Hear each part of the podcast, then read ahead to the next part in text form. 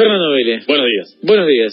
Eh, hablaremos hoy de tal vez uno de los tres señores que derrumbó a partir del siglo XVIII las concepciones y, y presupuestos religiosos que configuraban hasta entonces la ideología mundial. Siglo XVIII. Ah, sí, no, este fue un poco después.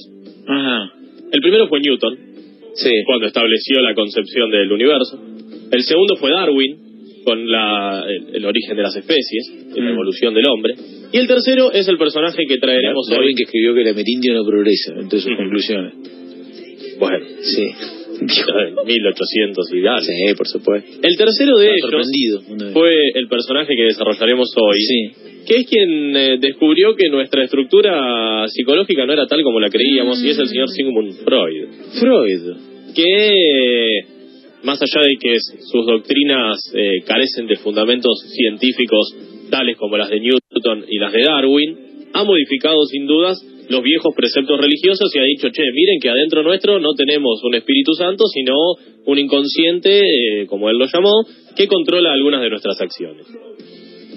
Sigismund, como era su nombre, que después cambiaría, a los 22 años, nació en Freiberg, en la antigua Moravia, lo que hoy sería República Checa, la ciudad de Privor, el día de hoy, el 6 de mayo de 1856, mediados del siglo XIX. Su padre era un comerciante de lanas que tenía 41 años, que ya tenía dos hijos, uno de los cuales tenía la edad de la madre de Freud, es decir, tenía un hijo que podría haber sido la pareja de su mujer, una cosa así, que tenía Ahí unos empezó todo, ¿eh? 21 años, ahí empecé. Ahí No, ese- del sexo, ese empezó. Ahí empezó todo. De hecho, él en algún momento diría posteriormente que esos complejos familiares eh, o esas diferencias familiares en su entorno eh, harían mella en su, en su psique.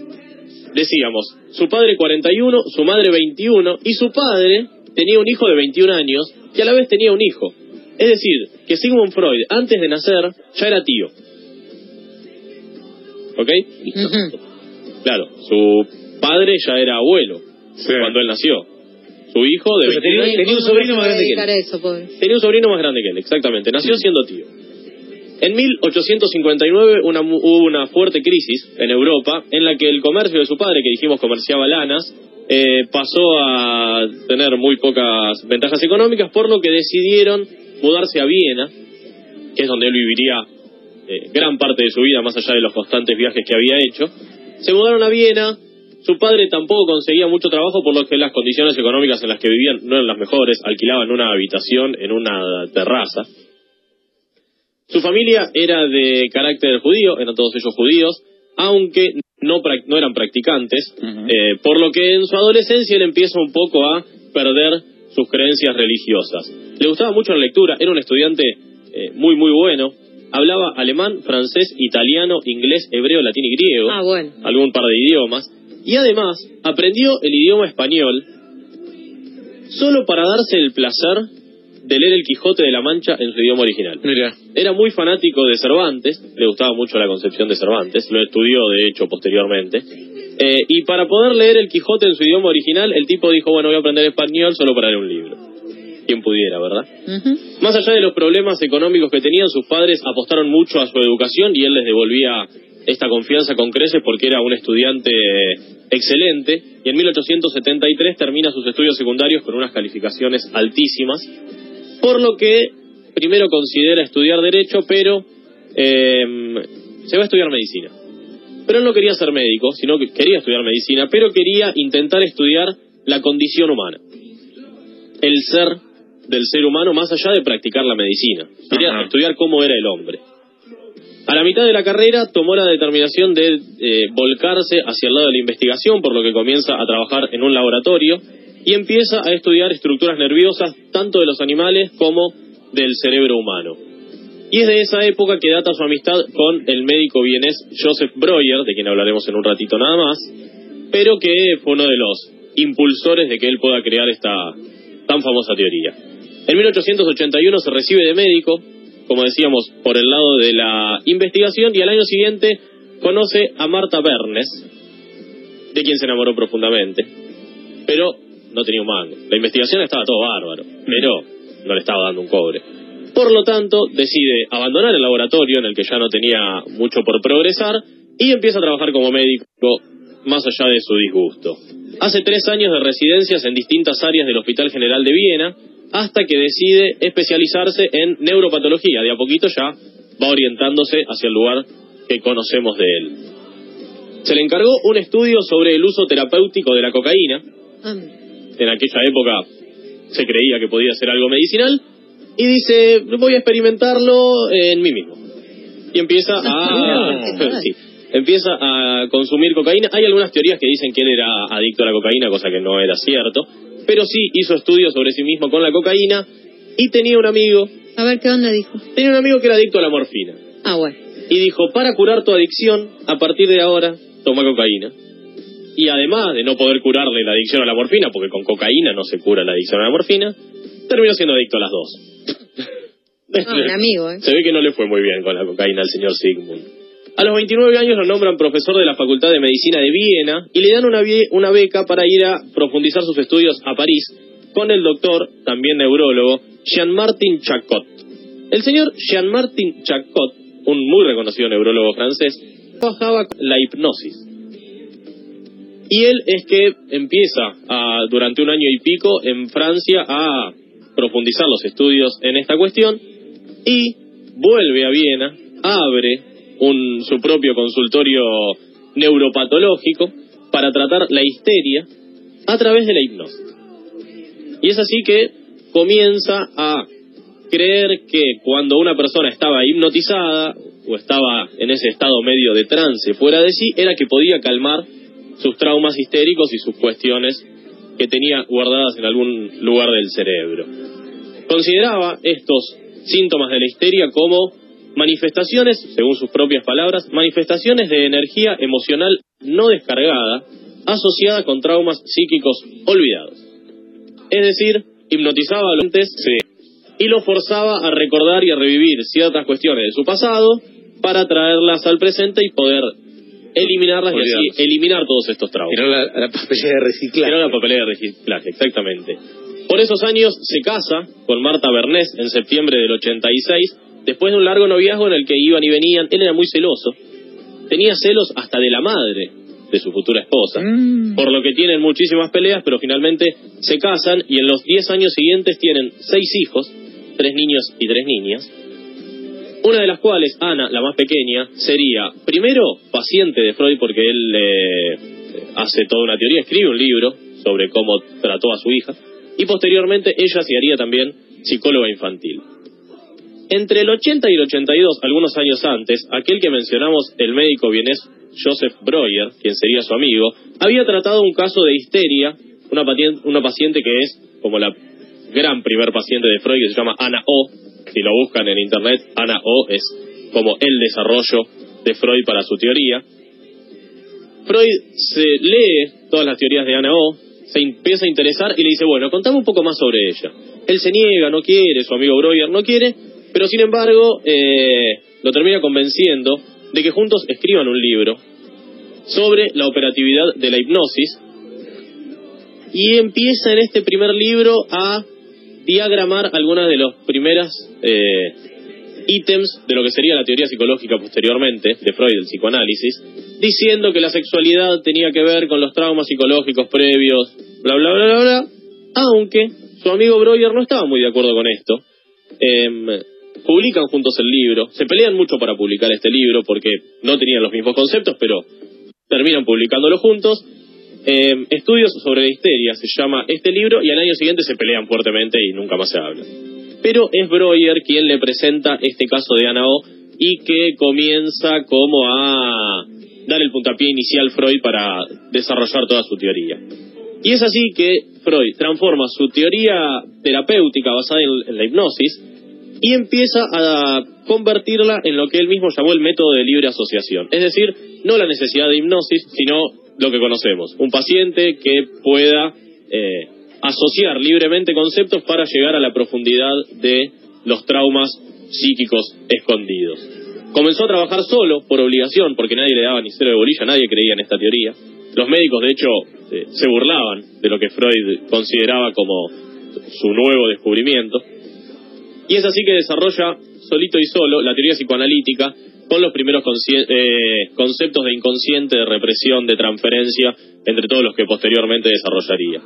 Luego de muchos años de estudio, tanto teórico como en pacientes, en 1899 aparece su famoso tratado La interpretación de los sueños, el libro más conocido de Sigmund Freud, Mm. donde plantea so- toda su teoría.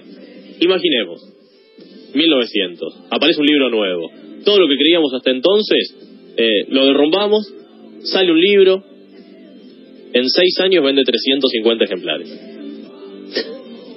Fraude. No, un desastre. Un fiasco total. Murió de hambre. La, toda la primera tirada de libros fueron 600 libros y tardaron 11 años en venderse. 600 libros. 11 años. Un desastre total. No tenía cero de seguidores, le estaba yendo a él personalmente muy bien, él creía mucho en lo que estaba desarrollando, pero se burlaban de él. Pero sin embargo comienza a tener ciertos seguidores a partir más o menos de 1907, 1908. Al principio tenía 4 o 5 locos que iban a su consultorio y, eh, Freud, ¿qué haces vos? Bueno, sí, mirá, yo pongo el tipo acá, lo siento así, pero no muchos más que esos pocos seguidores que tenía, pero su teoría empieza a ser cada vez más aceptada y en 1908 se celebra el primer Congreso Psicoanalítico. Así que ya empieza a tener cierta aceptación. Freud le tenía fobia a los, a los helechos. Dios. A los helechos. A los helechos le tenía Sí, fobia. Y al número 62. Ah, mira. No, por ejemplo, no iba a un hotel que tenga más de 62 habitaciones. ¿Cuántas habitaciones tiene este hotel? 72, no me quedo. No. ¿Cuánto tiene? 65, no me quedo. ¿Cuá- 61, me quedo. Más de 62, nunca. ¿Qué tendría que ver el 62? Sí, no? ¿por qué será? No tenemos ni la menor idea. No sé. Y además, El 61 es, es la inundación en la, La inundación. En la inundación. sí, pero, en, en- a ver, en la numerología austríaca también, No sé. no, supongo que no. No, esto es la quiniela. Claro, la quiniela de acá, además. Eh, estaba obsesionado con los números 23 y 28. Obsesionado. Como la película 23, la de Jim Carrey. 28 ¿Qué? en la quiniela. ¿Qué es? No sé. Eh, ¿Qué? es-. ¿Qué? El El cerro. cerro. El cerro. Sí, en realidad, Cerro. pero en el cerro pues, es otra cosa, ¿no? Es el busto de la mujer. Bueno, ¿y el 23? Y el 23 es El el 23 es el cocinero. O la mariposa, cualquiera de los dos. Mm. Ah, Sí. Poco que ver. O sea que estaba obsesionado un poco con el Sí. busto. Sí, o con las mariposas. No, no, no. O con la nada que Ah, no, en Viena no, hace no. 100 años. Bueno. Eh, al, No año, sé, la, la quinela es la quinela, no sé. al año siguiente viaja a los Estados Unidos Sigmund Freud junto Sí. con su colega Carl Jung. Carl Jung era como uno de sus discípulos y que empieza a desarrollar mucho su teoría. Y él va a Estados Unidos diciendo, acá me van a tratar igual que en Europa, no me van a dar ni cinco de bola, voy a ir a dar una charla y van a dar cuatro tipos. Sin embargo, Estados Unidos era un éxito absoluto. Fue, dio algunas conferencias en distintas universidades, repletas de alumnos muy interesados por su nueva teoría. Por lo que, si en Estados Unidos te va bien, es un signo de que en algún momento vas a progresar. Solo se permitía Por tener... empezar es que puede hacer maquita que vendiendo los libros en Europa duda, 50 sí. libros en 6 años. Exactamente. Solo se permitía tener tres trajes, Sigmund Freud, tres mudas de ropa interior y tres pares de zapatos. No. Ah, Tres mudas de ropa interior que la- lavar, lavar, lavar, Lavar como lavar loco. como loco. Pero no, no, no por, por tacaño ni por pijotero ni nada. No, solo porque decía que no le gustaba comprarse ropa, no le gustaba ir a comprarse ropa, por lo que los tres trajes que tenía eran iguales, los tres pares de zapatos eran iguales y los tres Es calzones eran iguales. siempre estaba con la misma ropa. Claro, pero eh, él decía que no necesitaba más que eso. Bien. Con tres trajes, con tres calzones y con tres zapatos, limpio. suficiente. Sí. En 1910 se forma la Sociedad Internacional del Psicoanálisis, eh, de la que su colega Jung fue el primer presidente, pero cuatro años después se pelea también con Jung por distintas concepciones sobre la libido, entonces dice Jung, eh, del psicoanálisis, de la Fundación de Psicoanálisis, eh, correte por favor. Nacido acá solo. Y más o menos. En 1923 le diagnosticaron un cáncer en la mandíbula, por lo que debió ser intervenido quirúrgicamente 33 veces. 33 operaciones. Y la causa del mismo se cree a lo mucho que fumaba. Era un fumador empedernido absolutamente. ¿Qué bueno, fuma pipa? Fumaba pipa y, y, y cigarro. O la imagen Sí. de la pipa es medio un... Sí, era medio- Una construcción sí. del mito. No, era más bien cigarrillo. Fumaba pipa, como en aquella época se fumaba mucha pipa, pero también fumaba cigarrillo. Sí, ca- casi no hay este, foto o dibujo de Freud que no lo tenga fumando. Que no esté fumando, exactamente. Em, fue a partir de aquella época en la que tiene sus problemas de salud, en la que deja un poco de lado el desarrollo del psicoanálisis para desarrollar eh, su verdadera teoría, y es acaso la más desconocida, pero lo más interesante a aquellos que les guste leer sobre este tema.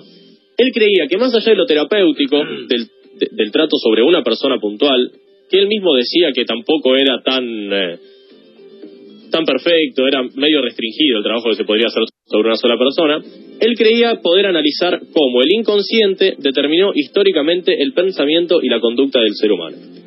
Y es así que publica tres o cuatro libros muy interesantes para, insisto, para aquellos que les guste más allá del psicoanálisis como teoría individual, él desarrolla el psicoanálisis como una teoría colectiva y de la cultura, el porvenir de una ilusión, Moisés y el monoteísmo, el malestar en la cultura, este último lo leí, es muy bueno, y psicología de masas y análisis del yo, esos son los, sus cuatro grandes libros que trascienden lo individual, digamos, y plantean más un problema colectivo y son verdaderamente muy interesantes.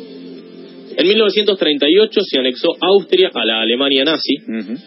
Él era judío, fundador de una teoría que era bastante poco aceptada y además que iba muy en contra de los preceptos religiosos. Para, para todo el sistema nazi, carne de cañón total. Absolutamente. Es considerado enemigo del Tercer Reich. Sus libros son quemados en Berlín. Él es hostigado y perseguido junto a su familia, por lo que decide exiliarse a Londres. Cuando va a hacer migraciones, a para irse de Austria, lo hacen firmar un papel en el que decía, eh, yo, Sigmund Freud, declaro que he sido muy bien tratado por eh, el gobierno dirigido por el señor Adolf Hitler. Mal. Sí, como para que no queden dudas. Lo hacen firmar, se va a Londres. eh, dice una frase al irse que es muy interesante cuando llega a Londres que dice, ¿cuánto estamos progresando como sociedad? En la Edad Media me hubieran quemado y ahora queman mis libros. Eh, no soporta más su cáncer de mandíbula, tiene dolores que ya no le permiten casi vivir y pide que le inyecten, él tenía un médico amigo que le había prometido esto, le inyectan una dosis letal de morfina por lo que muere la medianoche del 23 de septiembre de 1939 en la capital británica.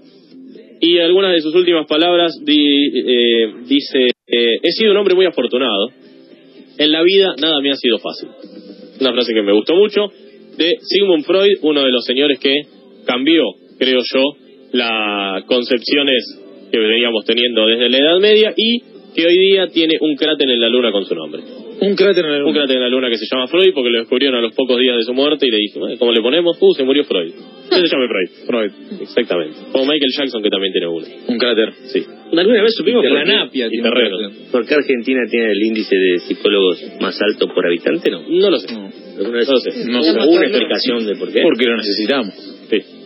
No, no es un país fácil de No nos dejan opción. En realidad no nos dejan opción. No creo en el psicoanálisis. Después que dijiste todo eso tan lindo que dijiste, te voy a ¿Has confesar que no creo, no. Respeto Ah. a los que hacen, ¿eh? Respeto a los que hacen, pero no... no. Tenía, era igual que vos. Era tan No escéptico me- como vos. Yo también. Y no. Era tan escéptico y hice y me cambió la, la mentalidad. Gracias, Fer. Te Hasta esperamos el el martes que que viene. viene. Regreso de Fernando Melia, su biografía de los martes.